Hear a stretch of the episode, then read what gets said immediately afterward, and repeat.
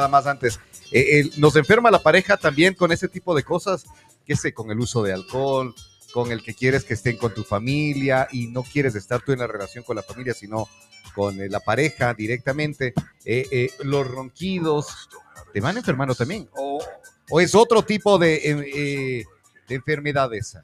Eh, bueno, en todo caso, cuando hablamos de eh, que la pareja enferma, estamos hablando desde la parte psicológica. Esto Ya. de los ronquidos, de discusiones, Pero por ese tema eh, sí afectan, pero aquí eso puede ser simplemente un síntoma, un signo de lo real que está pasando en la pareja, un pretexto, en otras palabras. Entonces, esto, por ejemplo, de, ronque, de roncar, hábitos, cosas por el estilo, son situaciones manejables, son superficiales prácticamente, pero si es que no se logra resolver, hablar y sobre todo un abordaje debidamente oportuno y, estricto desde la parte terapéutica, va a traer conflictos y sin duda va a enfermar la pareja. Bueno, eh, eh, tampoco es que la pareja te hace engordar entonces. También cuando hay mucho amor dicen, no, pero sí, Ah, los una- hábitos están ¿Eso involucrados. significa en que una persona gordita es bien amada por su esposa? Porque ¿Cómo? le da, un, una- un hombre gordito significa que está bien alimentado por su esposa y eso significa que está bien amado. No, puede involucrar. no eh, necesariamente, eh, ¿no? No, no, no es una regla general, pero involucra el tema de Porque cómo es la yo- interacción. ¿Sabes por qué te pregunto? Porque hay hombres que les encanta comer y les, y les fascina una mujer que sepa cocinar. Es que eso Es un normal, delirio pues. para el hombre que una mujer sepa cocinar rico. Y si no sabe cocinar, y- ¿qué y- está? y- y aquí voy, por ejemplo, yo me encanta cocinar, le doy de comer los gustos a Carlos, se me engorda. ¿Qué significa eso? ¿Qué estás comiendo bien? claro. Bueno, eh, todo lo que involucra eh, la alimentación eh, está muy relacionado con la parte emocional, afectiva. Entonces puede ser un análisis en esa perspectiva. Oye, eh, eh, ese entonces directamente es, nos enferma cuando, ¿qué es? Así como, como típico, nos rompió el corazón. En esos casos eh, no estamos hablando más que de un tema de ansiedad, de situaciones no elaboradas que desembocan sí el tema de la voracidad, por ejemplo, el como mucho para satisfacer una carencia. Mm. Entonces tiene un, un contexto bastante llamativo. O a su vez dejo de comer para purgarme. De hecho, los trastornos alimenticios tienen un contexto bastante llamativo en lo ¿Por qué, ¿Por qué purgarse? Porque se limpia. Por ejemplo, la persona que tiene esto de bulimia puede tener algo que quiere purgarse referente al afecto y sobre todo en lo materno. Entonces, a través del vómito me limpio, me deshago de lo malo. ¿Por qué? ¿Qué es lo primero que nosotros tenemos como muestra de afecto en la infancia? Es la lactancia. Entonces tiene conexión lo alimenti- alimenticio con lo afectivo. Entonces es como un punto importante para analizarlo, que puede ser en otro tema, pero va por ahí este. Bueno, vamos a conversar ya. Escucharon parte del tema. Le vamos a dar la bienvenida ahora. Existen dos maneras de ser feliz en esta vida. Una es hacerse el idiota y la otra, serlo. Ahora, enlazados en tu mente, abrimos el camino para que encuentres tu inspiración. Estamos enlazados con la psicología. Enlazados con la psicología está con nosotros el psicólogo Oscar José Pérez. ¡Bravo!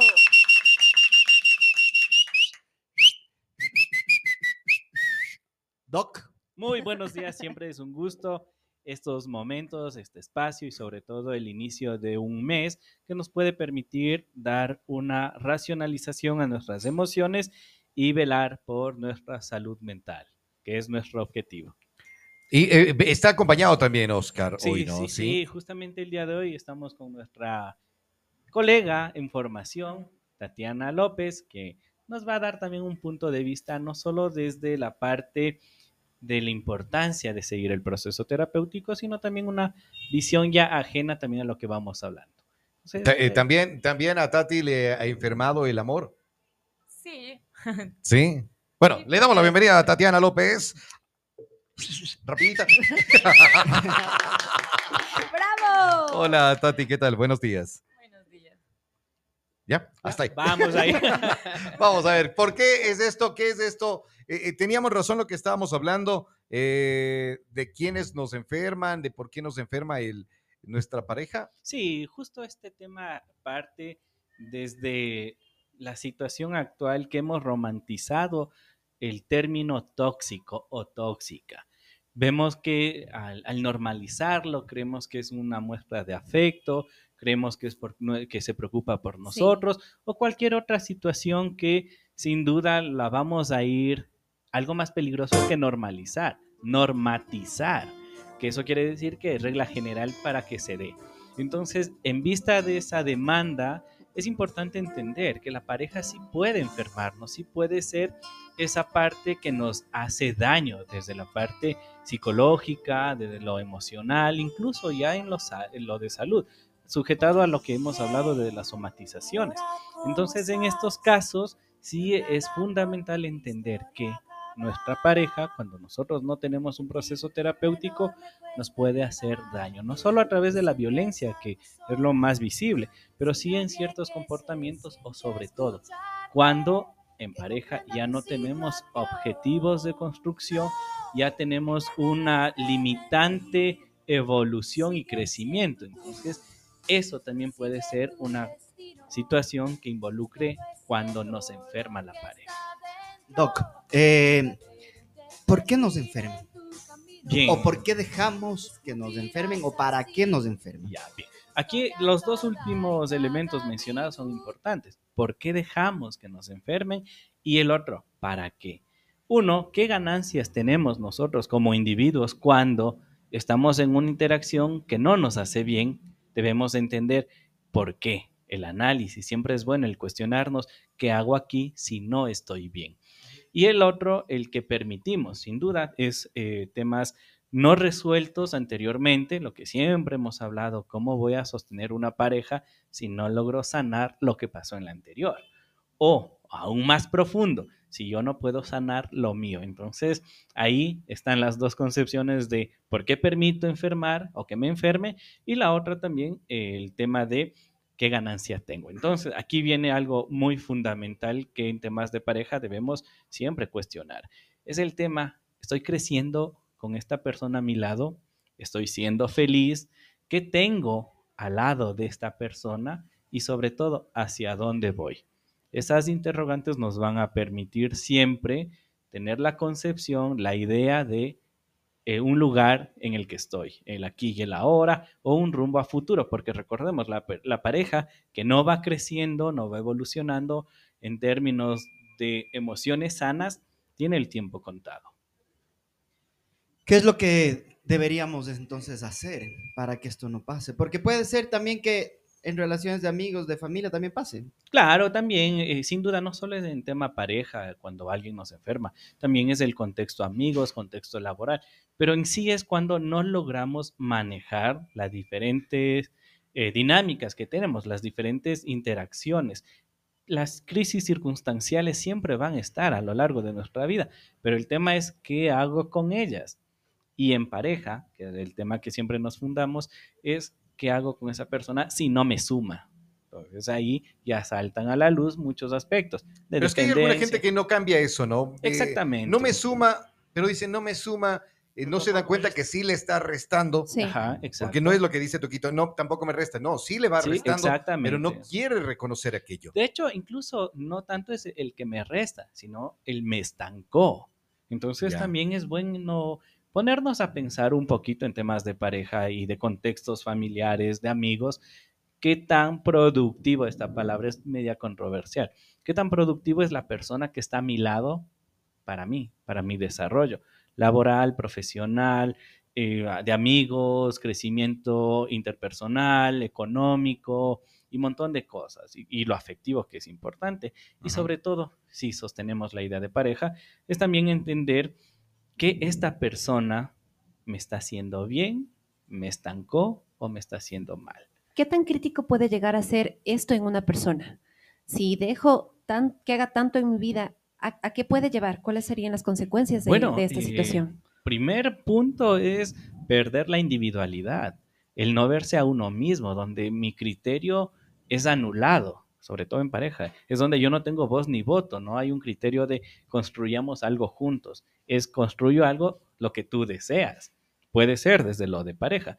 Puede existir también el tema de ya enfermar realmente, ya no solo de las emociones, que es complicadísimo, sino ya traducirlo a gastritis, a pensamientos que me lleven a una ideación suicida, al consumo de alcohol, a problemas ya un poco más elevados y somatizaciones más complicadas. Entonces, esto no solo conlleva a la idea de, bueno, me, me, hace poner enojado, triste, sino situaciones ya mucho más complicadas que llevan ya a crisis completamente complicadas de abordaje, estados ya estructurados propiamente dicha como depresión, eh, una ansiedad generalizada propiamente mm. dicha.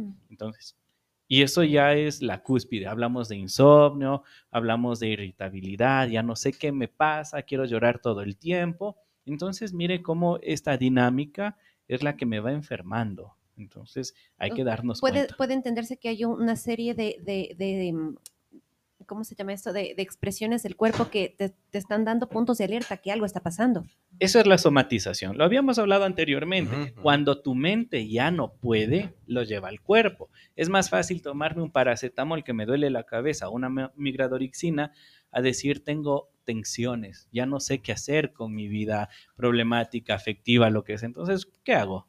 Va al cuerpo y el cuerpo dice, tú no avanzaste emocionalmente, ahora una pastilla, tómate y listo.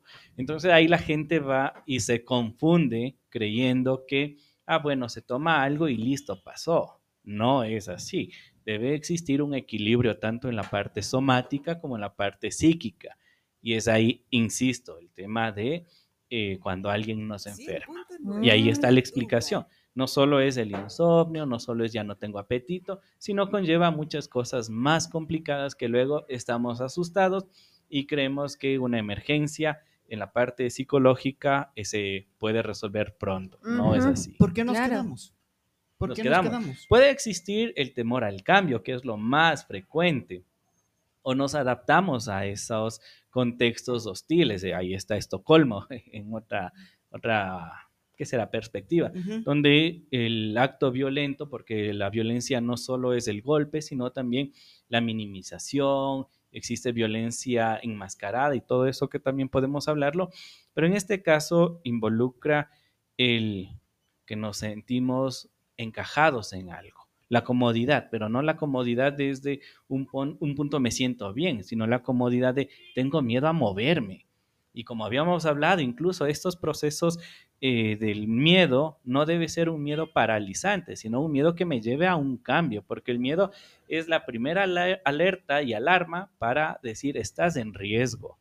Y si tú no haces caso a eso, vas a enfermar. Si miran cómo todo esto tiene conexión, sí. cuando no damos una respuesta o no hacemos algo con nuestras emociones. ¿Cómo ir enfrentando eso? Eh, Tati, por ejemplo, a ver, en la semana anterior que estuvo por acá sí nos comentaba algo de, de rupturas y cosas así, ¿no?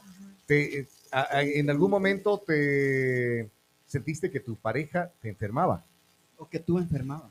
Sí, creo que a veces y en, a lo largo de la vida todos podemos estar en una y en otra situación, ¿no? Porque posiblemente podemos encontrarnos con alguna persona que nos haga mal o que no sea para nosotros, por así decirlo pero aún así nos quedamos, o sea, por miedo al cambio, o porque no, nos damos, no queremos darnos cuenta antes que no nos damos cuenta. O también podremos llegar a ser esa persona en la vida de alguien más, sin, incluso sin darnos cuenta. Y ahí es la importancia, más claro, ahí viene la importancia de cada uno seguir su proceso individual, porque, claro, ¿cómo puedo estar yo en una relación si no estoy bien conmigo mismo? ¿Qué hacer ahí? Bueno, yo siempre... Eh, ¿Qué hiciste tú? Yo bueno, personalmente inicié el proceso. En el momento en el que me di cuenta que algo no estaba bien o que mis conductas estaban siendo dañinas para la otra persona. Pero a la final creo que de la mano del proceso va a entender que no siempre uno va a poder estar en una relación, en la relación que quiere en ese momento, porque no siempre le va a hacer bien esa relación, sea una o la otra persona, y para, a la final de todo, una relación es de dos personas, no solo de una. ¿Cuáles fueron tus cambios?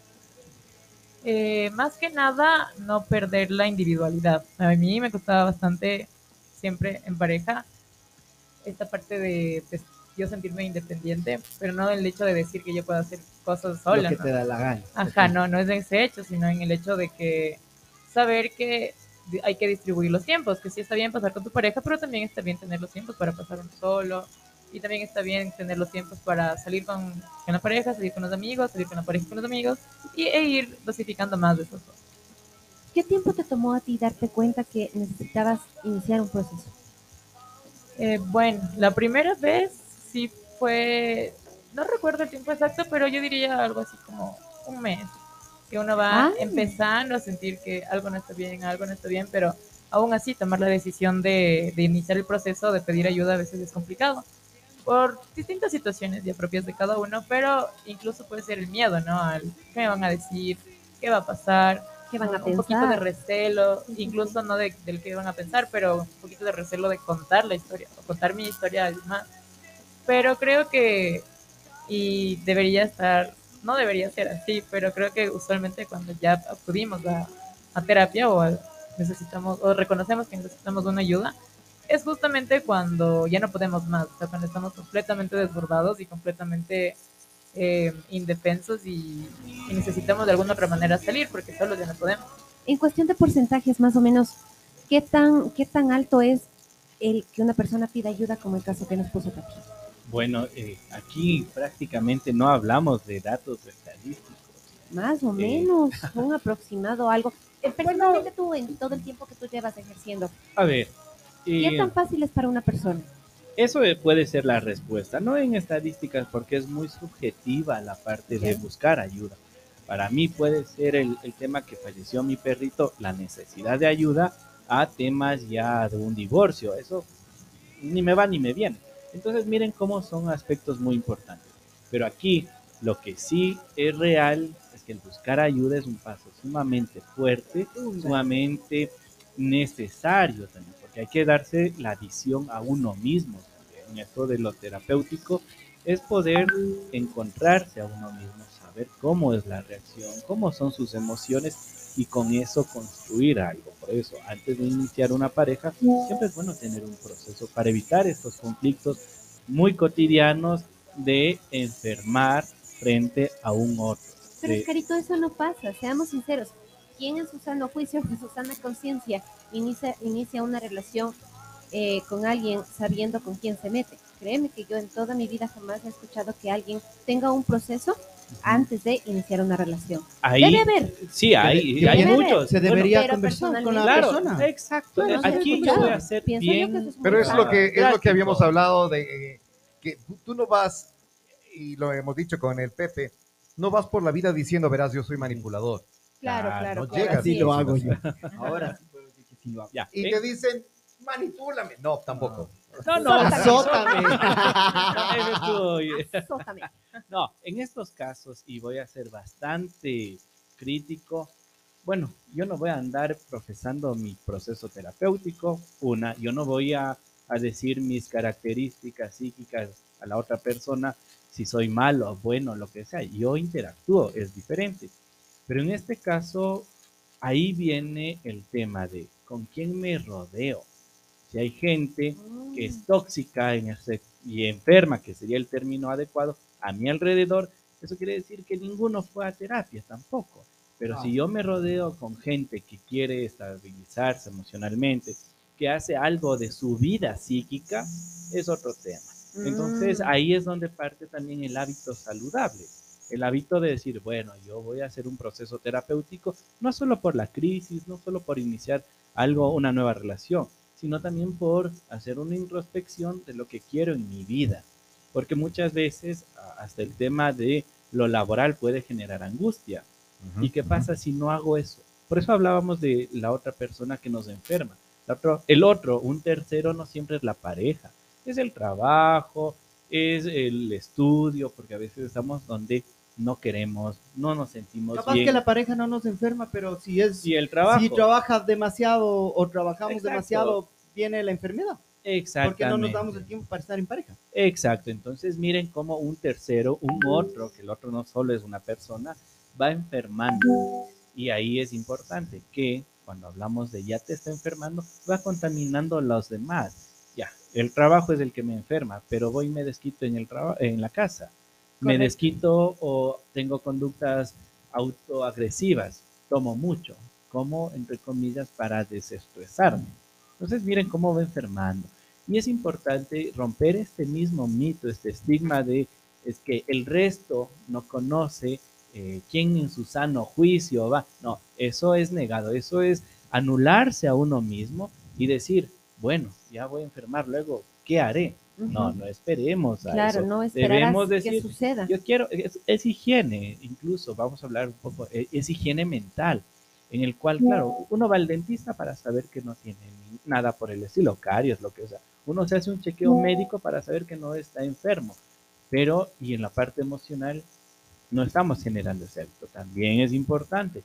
Entonces, la enfermedad o un tercero que nos enferme también es participación nuestra, porque no nos estamos visibilizando como una persona que quiere estar estable, feliz emocionalmente, sereno y otros aspectos. Entonces, el enfermarse desde lo psíquico también es responsabilidad de uno, por tener criterios y por no hacer algo frente a las situaciones negativas que están pasando en mi vida. Puede ser eso también infundado por nuestros abuelos, padres y demás.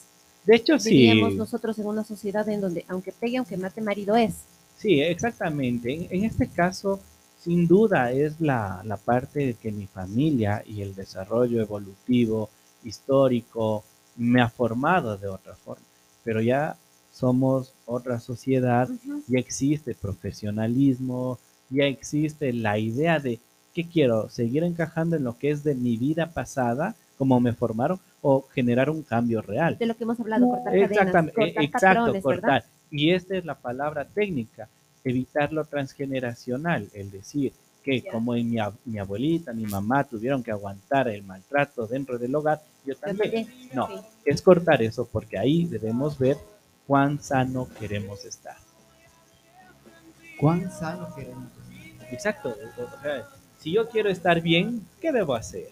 Ir a tomar más. No, pues no es de, no encaja. Entonces sí, velar por nuestra integridad desde la parte psicológica con higiene. Y eso es lo que tratamos siempre eh, de promover, en que nuestra sociedad dé la idea o ya tenga ese chip nuevo de que el proceso psicoterapéutico es sumamente importante. Claro que sí. Porque si no, miren, hay muchos pretextos para seguir enfermando.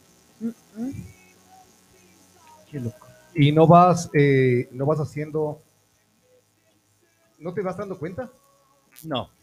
cuando ya está complicado. cuando ya está complicado se dan cuenta que eran cosas pequeñas que no fueron abordadas. Y luego cuando ya es no manejable para uno y sí se requiere una intervención multidisciplinaria que encaja también situaciones medicamentosas.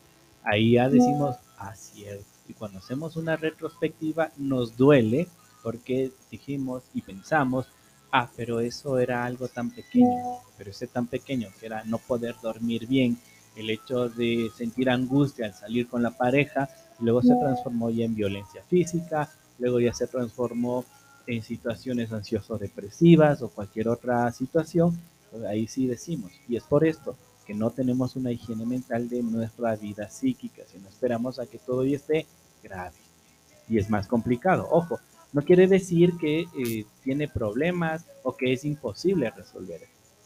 Se complica un poquito, toma más tiempo, sí se puede, pero es preferible que cuando ya estamos mal desde las funciones básicas como alimentación, sueño, hábitos, ya hay algo que está mal ahí, que no funciona, abordarlo oportunamente. Si no, esto se larga. Se va, se va de largo. ¿Qué Eh, dale, dale, dale. Dale, dale, dale, dale, dale, dale, dale. ¿Qué hacer? Iba a preguntar. ¿Qué Eso hacer? Directamente ir a Games, buscar la ayuda. ¿Qué, qué es lo que se tiene que hacer? Ya saben, siempre el proceso psicoterapéutico es la respuesta a muchas cosas eh, para nosotros mismos incluso.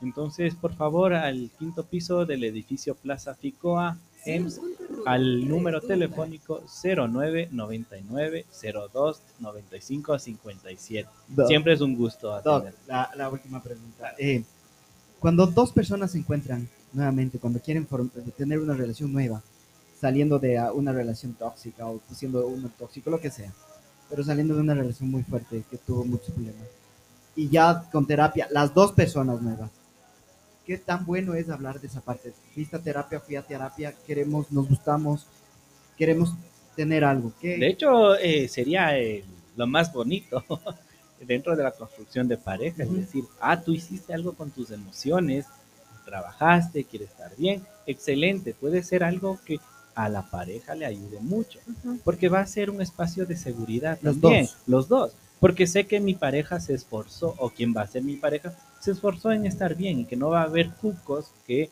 venga trayendo. Ok, y si tenemos ese miedo todavía de que por ahí pueda pasar algo.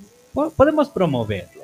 Si yo ya tengo el paso adelantado en el proceso terapéutico y mi pareja todavía no, yo le puedo motivar a decirle, mira, podemos trabajar todavía, veamos ese espacio seguro para ti y para mí y construyamos esto que se llama pareja. Y es- Entonces, y mire, si- eso si- es hermoso. Y si en un caso una persona no quiere, definitivamente está en contra de Chao, la salud mental. Ya, bueno, eh, ahí viene la experiencia que les doy a- con un ejemplo prácticamente. Muchas veces eh, llegan a terapia parejas y uno de ellos llega obligado. Mm. No es responsabilidad del profesional decir, bueno, no se separen. Acéptalo. Ahí se demuestra cuánto realmente la pareja quiere crecer, resolver o algo. Pero ¿qué pasa? Uno de ellos decide ya no ir y la otra persona sí. Se trabaja de una forma individual y qué pena de- en estos casos porque se ve la importancia que le estamos dando a la pareja, a nuestras emociones y a construir algo. Y Perfecto. lamentablemente en estos contextos termina esta pareja separando. ¿Por qué? Porque se da cuenta que no están en sintonía y se da el divorcio. Y no es culpa del profesional, es culpa Claro y sí. responsabilidad de la persona que no quiso comprometerse en velar por su bienestar. Perfecto. Oh, wow. Muchísimas gracias, Oscar y Tati también ahí. ¿O quieres acotar algo, Tati, tú? Bueno, yo nada más acotar que uno de los mitos puede ser de la terapia de pareja es que uno siempre va a arreglar los problemas y se van a arreglar. No siempre en la terapia de pareja sucede eso. A veces la terapia de pareja ayuda a que las parejas se separen de una manera un poquito más orgánica, un poquito más, eh, ¿Sana? más sana, Lo por sano. así decirlo. Porque pueden, pueden haber casos y casos, entonces no es tampoco que en O terapia sea, de ya para pareja... que se separen, pero no ve la sino se quede. Claro, eh, ¿sabes Que qué? corten Ya. por lo sano. Cortan por lo sano. sería la que se den cuenta son panas. de ellos mismos. Sí, ¿Ya? sí, sí, que no sea una ruptura desde el dolor, desde el rencor, Sino sino desde desde la, comprensión. Desde de la sanidad y comprender. no- Exacto. Porque no muchas funcionó. veces creemos que el otro es el responsable. Sí. No es así. Debemos Tienes ser mucho- responsables. mucha parte de- tú. Sí, exactamente. Exactamente. Bueno, ahí sí sirve el amor, comprensión y ternura. Eso. Claro. Y el ir a Gems. Por favor. ¿Está dónde, Games? Eh, Plaza Ficoa, quinto piso, oficina 503. ¿Y el número telefónico? 0999 02 95 57. Muy bien. Gracias, Oscar. Con nosotros acá en Retumba 100.9. Bueno, vamos a, vamos a encontrarnos ahora con Giovanni.